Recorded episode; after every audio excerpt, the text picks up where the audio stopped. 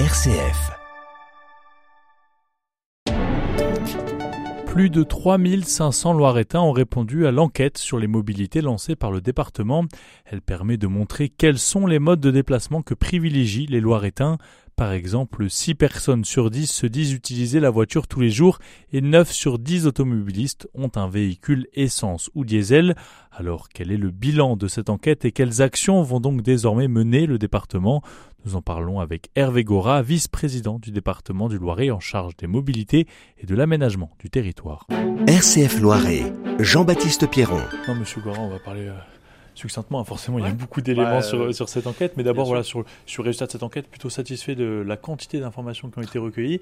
On voit que c'est quand même plutôt les Orléanais qui ont répondu, mais bon, quand même, tout le territoire est représenté pour vous. Oui, absolument.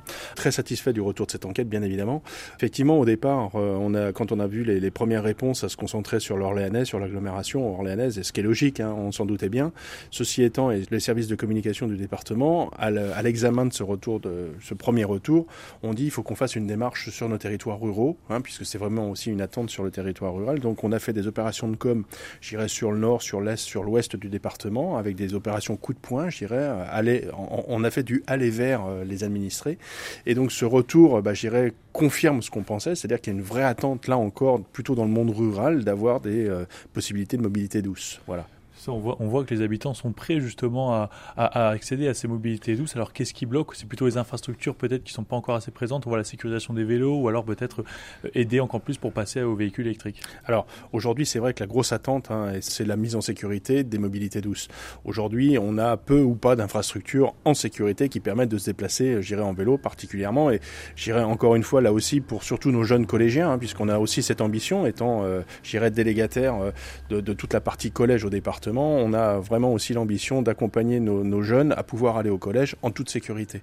Donc ça, c'est le premier point. Deuxième point, concernant le, le, les véhicules électriques, là encore, donc le département lance un schéma directeur d'installation de bornes de recharge de véhicules électriques sur l'ensemble, là encore, du département pour avoir une fois de plus de la cohérence départementale. Maintenant, voilà, suite pour vous, c'est voilà, créer justement, comme vous dites, ce schéma directeur jusqu'à d'ici la fin de l'année. Alors, quels sont là, les, les, points principaux, en tout cas, que, qui vont être abordés pour bien euh, amener ce qui va être la suite en termes de, de développement d'infrastructures?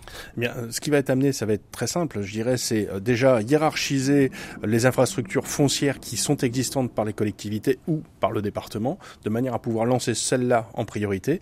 Et puis après, justement, de pouvoir établir une hiérarchisation euh, des zones concernées et des demandes des Loiretains parmi ces mobilités, il y a notamment les, les transports en commun, les transports euh, voilà, qui ne sont pas assez fournis, qui ne sont pas à une fréquence assez importante. Et ça, malheureusement, il faut aussi travailler avec la région, ce qui peut être un peu plus compliqué. Non, je dirais, je pense qu'il faut qu'on travaille en concertation avec la région, bien sûr, puisque justement les transports en commun sont de compétences régionales. Et à ce titre, il faut qu'on ait des, des, points intermodaux qui nous permettent d'interférer entre ce que nous, on pourrait faire en termes de pistes cyclables, par exemple, avec les transports en commun, des moyens de transport en commun. Et pour ça, voilà, il faut qu'il y en ait encore plus. Il faut que, voilà, c'est quoi la, la solution miracle? C'est plutôt plus de fréquences alors, il y a, y a, une vraie problématique, et ça, c'est revenu justement dans, dans, cette enquête. On a une fiabilité sur la fréquence, mais également sur le respect des horaires.